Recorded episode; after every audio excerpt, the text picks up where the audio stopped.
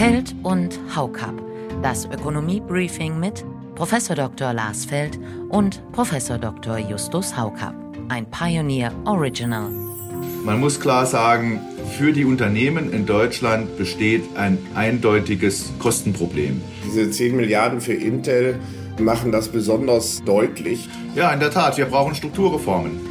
Unter anderem, indem wir die Steuerbelastung senken, und zwar allgemein. Jetzt haben wir so ein Leuchtturmprojekt, wo sich alle stolz auf die Schulter klopfen. Und unten wandern viele so langsam ab. Und das liegt daran, dass für die sich natürlich rein gar nichts verbessert.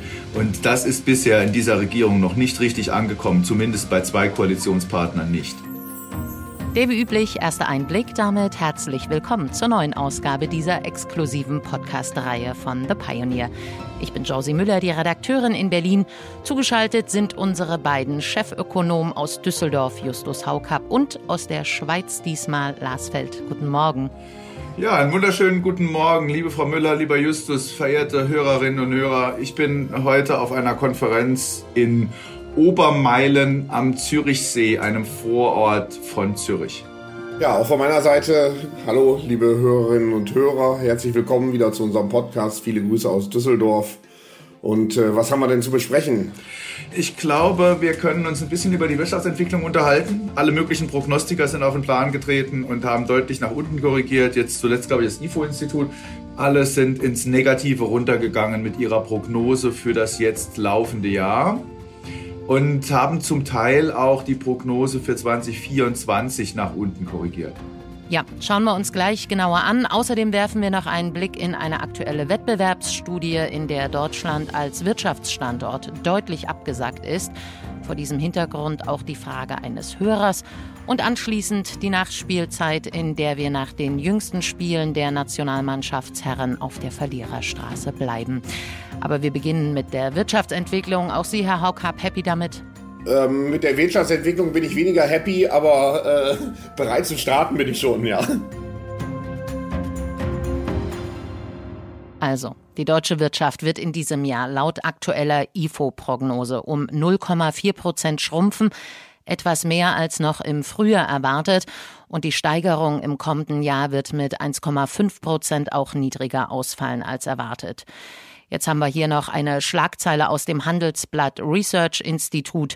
Fünf Jahre Stagnation. Zitat, die deutsche Wirtschaftsleistung wird Ende 2024 nicht höher sein als Ende 2019. Das ist der Hintergrund.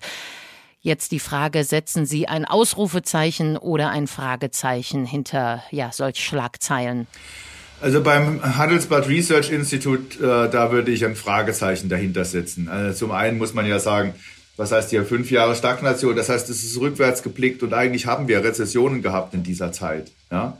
Da geht's schon los. Es ist natürlich so, dass wir ähm, mit Corona ja einen kräftigen Einbruch hatten. Wenn man die Jahre 20 bis 24 nimmt, diese fünf Jahre, dann ist die Wirtschaftsentwicklung insgesamt äh, über die fünf Jahre gerechnet nicht günstig gewesen. Ja, wir sind voriges Jahr im Sommer nach den Berechnungen, die da vorlagen, gerade auf dem Niveau des Bruttoinlandsprodukts von 2019 gelandet. Jetzt haben wir ähm, eine technische Rezession im Winter für dieses laufende Jahr insgesamt viel mehr negative Wachstumsraten prognostiziert als das noch im Frühjahr der Fall war und deswegen kommen diese im Durchschnitt fünf Jahre Stagnation zustande. Aber wenn die Schlagzeile ist fünf Jahre Stagnation, dann denken die Menschen ja nach vorne und sagen sich, ja, jetzt kommen nochmal so schwierige Jahre. Das würde ich so nicht sagen. Also ich glaube, wir müssen schon feststellen, dass das, was wir auf diesem Kanal oft gesagt haben, wir sind in einem stagnativen Umfeld aktuell, haben Corona hinter uns gelassen, aber wir sind immer noch in einem schwachen Wirtschaftswachstum oder wir dümpeln dahin oder wir haben Seitwärtsbewegungen. Das sind alles diese schönen Ausdrücke, aber es heißt vor allen Dingen, wirtschaftliche Dynamik ist in Deutschland derzeit nicht erkennbar. Und deswegen würde ich auch erwarten, dass es noch einmal Revisionen für die Prognosen fürs kommende Jahr nach unten geben wird. Ja? Und das Ganze ist eben auch gepaart mit hoher Inflation. Die spielt ja ihre Rolle für diese konjunkturelle Entwicklung. Die Zinserhöhungen der EZB, auch international, wenn wir äh, die Fed anschauen oder die Bank of England, diese Zinserhöhungen zielen ja auf die gesamtwirtschaftliche Nachfrage ab. Die versuchen ja, wenn so dieser Gap zwischen Angebot und Nachfrage gesamtwirtschaftlich da ist, auf der Nachfrageseite anzusetzen und das zu dämpfen. Und das geht sehr stark über zinsreagible Sektoren wie etwa die Bauwirtschaft. Das belastet die Konjunktur.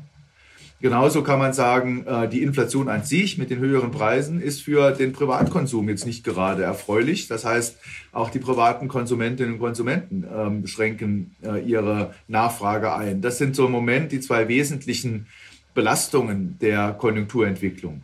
Und äh, wenn wir durch die Inflationsphase durch sind und uns wieder Richtung zwei Prozent bewegen, dann kehrt bei den Konsumenten Konsumentinnen Zuversicht zurück.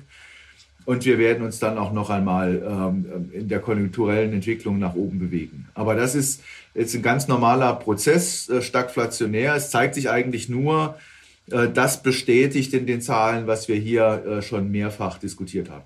Also das heißt, Sie erwarten, dass auch die Zahlen des IFO-Instituts noch einmal korrigiert werden müssen, nachdem das jetzt schon der Fall war? Ob Sie jetzt nachher minus 0,2 oder plus 0,2 da stehen haben, äh, da, ja, das ist nichts Besonderes. Das ist alles immer um Null herum und Stagnation, stagnatives Umfeld.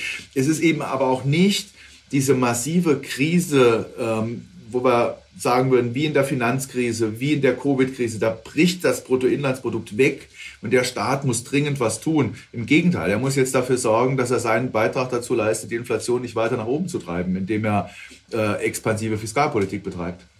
Die Perspektive für die wirtschaftliche Dynamik, äh, die fehlt momentan, auch so ein bisschen die die Fantasie, äh, sage ich mal, wo die jetzt herkommen soll momentan. Wir haben ja schon über diverse strukturelle Probleme der Vergangenheit immer wieder gesprochen. Ich gebe dir natürlich äh, recht, äh, der Rückblick in die vergangenen fünf Jahre, äh, da darf man nicht vergessen, wir hatten die Corona-Krise und wir hatten äh, oder haben noch immer äh, die russische Invasion in der Ukraine und das waren natürlich Sonderereignisse, die von denen hofft man einfach, äh, dass in den nächsten fünf Jahren nicht wieder zwei große Krisenherde irgendwo entstehen.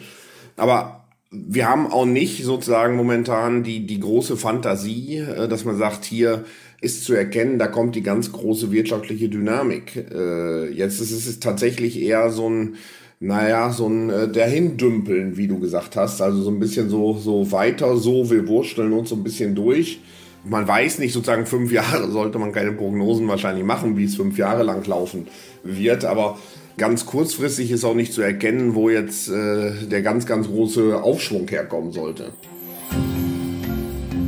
Soweit das Warm-up. Natürlich lohnt sich die komplette Ausgabe in ganzer Länge. Bekommen Sie diese und all unsere anderen Podcast-Reihen, Newsletter und Live-Journalismus auf unserem Redaktionsschiff als Teil unserer Pionierfamilie. Sie können sich auch erstmal ganz in Ruhe durchprobieren.